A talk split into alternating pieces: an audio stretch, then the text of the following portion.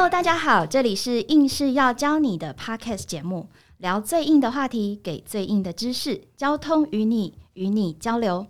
在我们的生活中，缺少不了食衣住行。在硬是要教你的节目当中，我们找了交通专家来聊天，才发现原来我们日常生活的交通道路设计充满巧思，还有故事，还有我们从来没有想过的科学根据跟规划。希望透过我们的节目，大家听完之后都能够对道路安全有全新的认识。那这一集呢，我们全球大首播就要来聊聊圆环这个主题哦。不晓得大家有没有跟小婷一样，就是呃，小婷常常就是去了一个县市，然后一个城市，然后去走圆环的时候，经常要多绕两圈哦。那不知道为什么多绕两圈，就进去之后就会找不到出口。但是呢，虽然多绕两圈，我也会发现说，哎。这个圆环其实很有意思诶，它呃相对的提供很多方便跟四通八达的一种可能哦。然后我也透过多绕两圈的过程当中，多认识了这个圆环周边的店家。那后来也才知道说，诶，其实每一个圆环都保留了一段他们的历史故事哦。那关于圆环呢，在应试要教你的节目当中，我们分为上下两集。上集呢，我们会介绍国外圆环的设计和历史。我们一起来认识圆环的交通安全知识。那下集呢，我们会分享认识台湾圆环的交通安全设计，属于台湾的故事。那我们全球大首播，非常荣幸邀请到首集大来宾贺成蛋老师。哎，主持人好，你的称呼未免太感性了吧？不敢当会吗？会吗？就全球大首播哎，好。呃，首播不一定代表那么热情了哈，因为 尤其你刚刚讲的什么硬知识，我们反而有点惶恐。我们有讲那么硬的知识吗？我们以为是很生活化的了。哎，我看完之后，我觉得很有意思哎，就是一开始就是想到交通这件事情，其实有点难想象说交通究竟可以谈些什么。但是当我看到圆环这个主题的时候，我就会联想到在我的生活当中，其实常常跟圆环相遇。哎，贺成老师，您有没有聊聊看您在圆环的这个使用的经验？呃，刚才你提到台南了哈，台南是我生长的地方哦，呃，所以我知道台南还有一些有意思的圆环。不过那个时候，我对于交通可以说就只是一个完全是跟跟循这些所有的规定。嗯哼。后来学了一点交通，可是已经到台北来上班了，所以我现在很难去重温你刚刚所讲到你在。台南可能有点小小迷路的感觉，对我经常经常。但是在台北现在也还留了一些圆环，是。那对我这样的一个骑脚踏车的人来讲的话，嗯，到了圆环一定会印象深刻，因为你会觉得那比通过一般的路口的话要花很多很多时间。哦，对呀。那但是也因此呢，你就会变成你其实对于每个圆环会印象深刻，因为你在绕着它走的时候，你会注意到它圆环中间是什么啦，没错。然后它绕行的范围里面有些什么不一样的感觉啊？因为尤其圆环现在。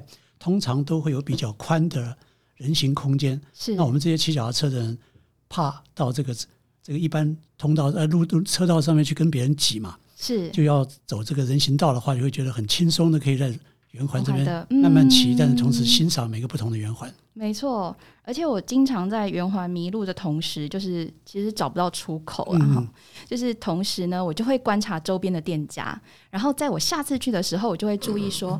哎，刚刚我们讲到台南，其实像文学馆。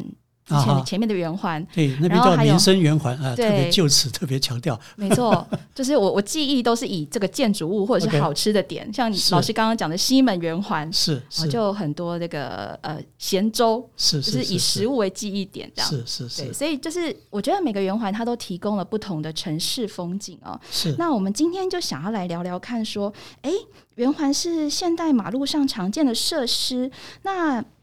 呃，我们也常常看到说，哎，圆环是为了解决路口塞车的问题所设计的。那我们就要来请教贺成老师哦。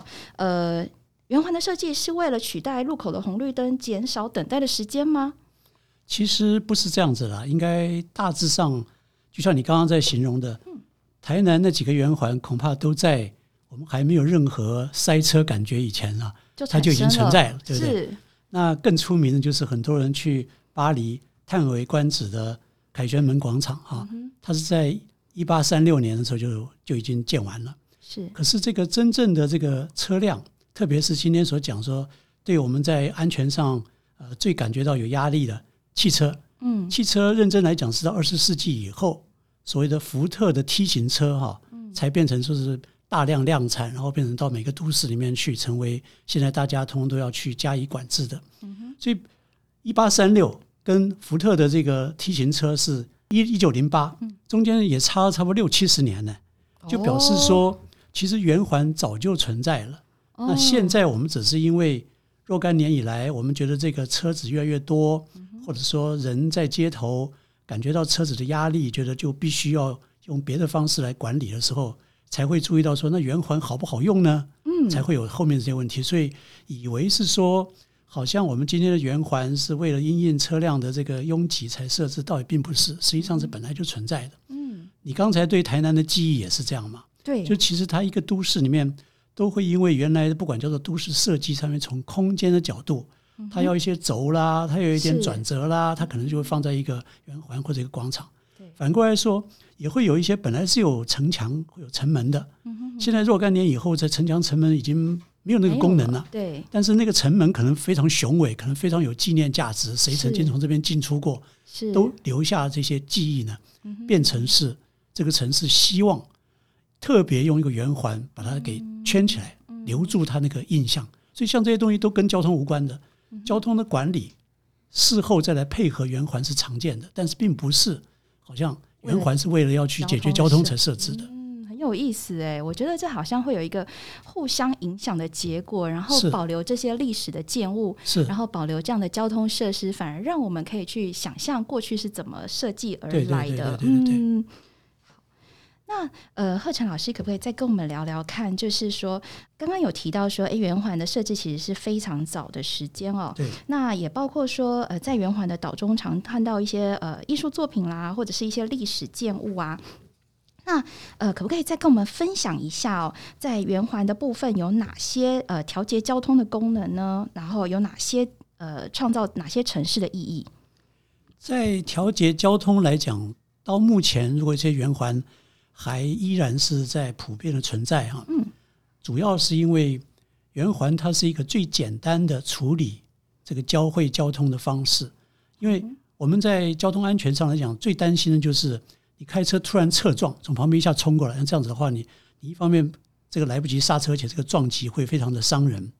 那圆环的方式就是让你说你在路和路会交汇的地方的时候呢，它把这个侧撞。把它转化为同向的一个渐渐的交织，也就是渐渐的靠近，然后再变换车道，这个方式就减少最大的冲击力量，这是减少车祸的原因。是因为是这样的一个情形呢，所以圆环它就会有希望用它的车道数啊，还有它的一些站，让它比较呃旁边的圆环拉大它的这个面积呢，来希望能容纳这样的一个车辆。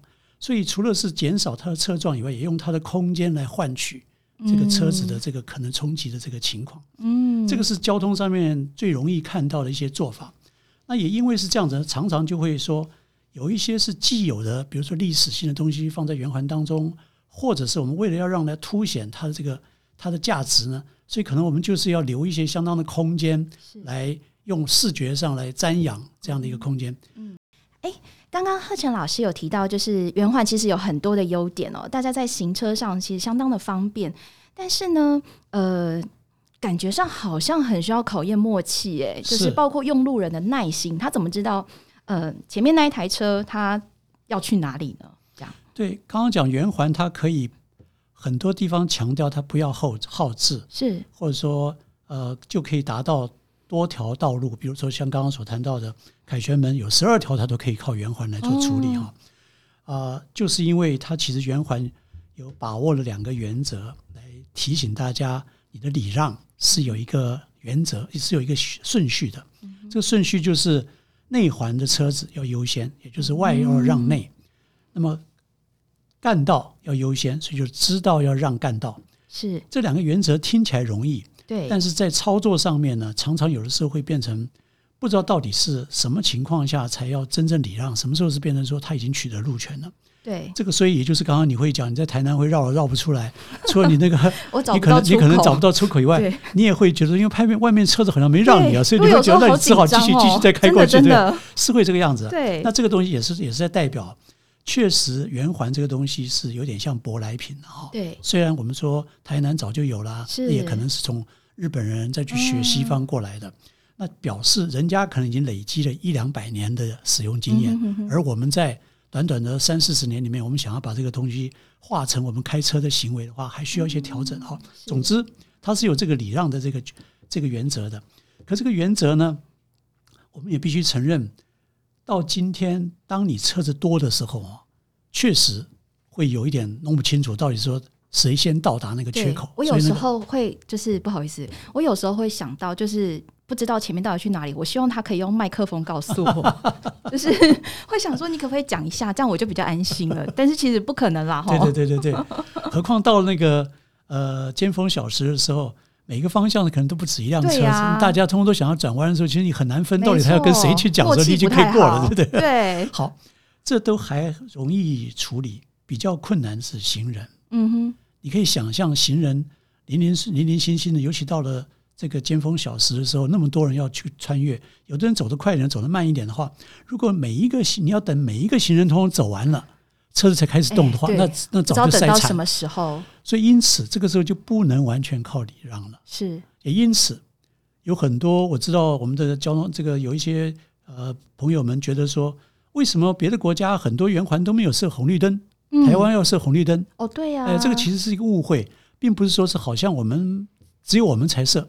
刚才再来讲，凯旋门那么大一个广场，嗯，那么大一个圆环。它也是在比较外围地方去设，对，只是因为它设在比较外围，所以你以为它没有。直接靠近圆环这边没有去设，对。但是它设在外围，就是无非是使外面的车辆很早就不要挤进圆环里面去，哎，这样子使圆环比较容易消化它车已经在圆环里面的车辆，同时也刚才所讲过凸显。整个圆环它的崇高的感觉，因为它变成说整个大家是在圆的地方去欣赏，是，所以所以这些东西都是在代表他们其实用了很多种的方式来尊重这个历史的这个都市机都市设计上的空间结构，但是他也把后来需要用交通管理的方式来来使这个不会变成后来的车辆伤害了这个圆环的运作的话，他也要做这些事情的，所以我们不会认为这个。好，好像圆环加了号字就是一个错误的事情。嗯，尤其假如我们出发点是要保护行人的话，对，这就非常重要了。其实还是要因地制宜啦。是是是，因为我觉得我有看过那个巴黎凯旋门的空拍图，是圆环的空拍图，其实非常的漂亮。是是是。然后刚刚贺晨老师讲到那个设置，我也觉得相当的聪明。哎，是。那可不可以跟我们聊聊看？说那当在圆环这边，就是如果产生了一些交通安全上面的问题，然后有事故的时候啊，对这个。该怎么样来看待？然后他有什么样的责任呢？坦白讲，我们在呃过去这个整个包括说是车祸的鉴定，啊还不够很科技化，嗯，那么很多讨论不是很完整的时候呢，确实有很多时候现场的一些警员的态度，或者是事后大家在这边争议的时候呢，是会讲成说大车跟小车发生冲突的时候呢。都会觉得说是大车嫌疑比较高啊，因为大车可能它在视角上啊、刹车啦，或者是等等上面，所以常常会大车会吃亏一点点哈。对，那也因此，刚才我们谈到圆环的部分，就是当你做这些礼让的时候，特别是啊外面的车道，如果因为快慢分隔是机车比例比较高，是内部是汽车多的时候，嗯，外要让内，那变成说发生了这个冲突或者摩擦的时候呢？是不是都会被人家讲成是一定是你外没有让内才会造成冲突？结果变成说还没有经过事故鉴定的，好像就变成心理上就觉得说是矮了一截哈。哎，对。那这个情形确实会让有些机车主以为，他们在事故上面会吃亏，都是来自于这么一个并不科学，而是变成是大家先入为主的看法。对。可实际上这件事情是有这些情况，我们不敢说是绝对都没有。但是现在的科技，包括。几乎每一辆车上面都有那个行车行车记录器，说你讲说是一定要硬凹，说是谁谁谁先到，谁谁谁怎么样的，一定也也也不容易了哈。这个理由再加上现在其实大家通都有更多的一些科学的判断，包括刹车痕啊，包括甚至有些空拍啦，或者是我们的车祸肇事这个鉴定委员会里面很多都有非常经验的专家呢，他们再也不会去说哦，小车啊比较可怜哦，就是大车先罚一板。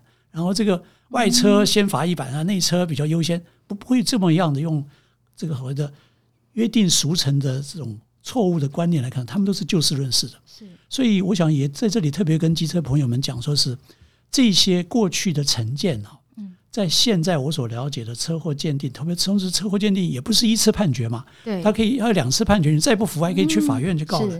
所以在这么多次的这个大家都有相当多的证据来讨论之下呢，说要用单方面，一定是外环吃亏，一定是慢车道的，一定是机车的人吃亏，到圆环就更加了吗？未必如此，请大家放心，这个事情没有到这个地步了。对，我们现在鉴定技术也越来越进步，然后有更多的科学搜证的结果，所以也不见得说是约定俗成的那个是的，是的，不科学的方法。对对对对对，哦，是。不要不要用成见来看这个社会，也不要用成见来好像让自己觉得说自己是委屈的，也不见得。其实是很多事情是你可以自我主张，甚至于立据理力争，都绝对有它的空间的。嗯还好我们是一个民主开放的社会，然后重呃尊重科学的结果，这样是是是。那最后一个问题，我想请教贺晨老师哦，呃，现在有一个诉求是全面开放机车行驶圆环内侧车道，您怎么看呢？呃，这个事情我还是觉得要从我们刚才所谈到的安全这一路来看啊，机车可不可以走哪里，跟我们啊货车可不可以走哪里，这个其实道理都一样。嗯就是我们在道路上面，我们希望能够做到最起码是经由道路的设计啊，使得它车型效率提升。可是效率提升的同时间，一定要考虑到它的安全。我们先拿货车来讲好了，其实很多大货车，它在都市密集的地方，它会被限制的，有些时段不准他走啊，对，或者有些有些有些路根本就禁止货车出入嗯，那这些情形，你绝对不是把它当成说。哦，货车族是怎么样？他是被被被歧视吗？不是的，其实就是因为对，就是因为货车它的各方面来讲的话，对别人的威胁比较大。对，我甚至于可以再再举一些例子来讲说，啊，在很多国家，当然比如说像呃英国，它有很多地方有圆环，嗯，但是它同时他们有很多叫做双节式的长的公车，双节式长的公车要转一个小的圆环是转不过去的。对。所以你会看见，它有时候它根本它那个双节式公车的后轮就是压到圆环中心的那些铺面上面去。像这种情形，照讲好像是说别人他是违规了，是。可是他这样转弯的时候，也就是在代表说，他可能会对于其他的车子有威胁。嗯也就是因为这样子，所以我们才会说，他这些车子他在起他在运行的路线，它一定要有一些要求，比如说它经过圆环不可能有。高低差，它有高低差，它它它就它就搞不好它轮子就就会卡在那个地方了。对，它所以什么样的车走什么样的路，都要基于除了它的服务啊效率以外，也要考虑到它与别人的威胁是怎么样。好，从这些角度来看，货车会受到限制，我们的机车也会在道路上面，我们会希望，假如道路上面有做快慢分隔的地方的时候，不要把它当成说哦，今天有快慢分隔的这些。道路通通都要把它废掉，都不能够再有这些事，因为因为过去有它，不管是行道树的壮观，或者是它过去的一些三线道的历史因渊源，或者是保护车，保护这些比较慢的车慢速的机车。嗯，今天速度快一点，其实它可以去走快车道，但是其他我们还是希望保护，就希望做这个。道路上面是如此，圆环里面的操作也是一样。贺晨老师，我想要再补充请教一下，就是呃，您刚刚讲到说英国的两节公车它会压到圆环的内侧，这个部分可不可以再进一步说明？好，听起来这个是一个好像很犯规的行为哈。对呀，我想说瓷砖会不会坏很多次？对，这个其实只是我刚才想要形容，呃，每个都市它对于它圆环的管理，呃，跟它对于车和路中间的这种怎么样去调节哈。都会有一些不同的考虑啊。是我们刚刚在呃，有听众朋友们对于这个机车是不是在圆环这边，他要用一个他觉得最方便的方式到最内侧去。嗯，这是这个情形。当然，我们应该看说那个圆环它的条件啊，还有车流量。嗯，那我刚刚拿英国来举例，就是说他们在有一些比较靠近郊区的圆环，它其实圆环不大。嗯，但是它可能要有一些呃双节公车来服务这些通勤的这个乘客的时候呢，车子很长。那圆环又只有那么大，那他走到这边呢，他怎么办呢？他难免他会要看他转弯的时候，就会好像会压到中间的这个圆环的那一侧。这个情形下，他当然他就要把圆环设计成：第一，它可能是跟道路等高啊，不会造成问题；第二，大家在看双节公车来的时候，就会让它等它转完了以后，才大家才进行再进入到这个内环里面去。像这些地方都是在代表车和路的这个因应管理呢，是有相当程度因地制宜。是，但是也有一些原则，比如说你不能够说有高差啦，你也不能够让那个行那一般的车辆觉得是好，他看他该走他就走了，他应该是要看看实际情况。这个车子够长的话，他就要闪，他躲一点，那远一点。那这种情形都是在代表车和路的互相的互动。刚才我们已经提过了，大一点的圆环车道多的时候，假如你是想要让你自己说，我就挤到最左边的车道去，这样子我就可以好像一次就比较很快就绕着圆环就等于转弯过去的话，你先得要注意到说，你是原来从比较靠外侧车道。要在圆环的范围之内，要逐渐变换车道，对到最里面去啊！你本身就冒很大风险，因为那个时候大家不是在直行哦，大家都在转弯的动作的时候，看你不一定看得到的时候呢，你自己没有被看到，你就是没有被保护到。你没有被保护，你自己要意有意图去做一个他比较不熟悉的行为的话，你可能风险更高。是，所以为什么要用这么大的风险去挤到中间去呢？嗯，何况。我们今天就算说是圆环，有的时候确实在大一点圆环，它如同一般的干道一样，它要分两次来做左转，动机还是为了安全。嗯哼，道路上面要使用，其实不争那个一两分钟，是安全上面的照顾，可能是一辈子的事情。没错，特别是不管是行人或者机车呢，在今天速度快一点的情况下呢，那个保护力都很很不很不好的。对。一辈子的遗憾，可能就是一念之间而已。所以，我们希望今天圆环里面，假如今天大家还觉得是有些不方便的，也想一想看，圆环是好多种的车辆混杂在一起。是。那么，机车本身如果要主张自己最方便的话，可能对自己的保护恐怕是最应该要优先考虑的，不要轻举妄动。非常有道理，我很认同。因为机车真的是肉包铁，是是是。有时候在切换车道的时候，我自己都非常的紧张。是。对，包括说路面的状况好不好啦，然后大家的视野好不好啊，这一点其实心里都会紧张，所以有适度的一个等待，或者是适度的呃转环的余地，我觉得都是一件非常好的事。那今天非常谢谢贺晨老师接受我们的访问，我们从贺晨老师的经验当中听到了很多关于圆环设计的知识，还有安全的使用圆环的一些知识内容。那希望大家今天都很有收获。我们今天节目告一个段落，那。下一集呢，我们会请贺晨老师来分享哦，认识更多台湾圆环的交通以及安全设计。那大家一定要锁定我们的节目哦，我们下次见，谢谢，拜拜，谢谢，谢谢大家。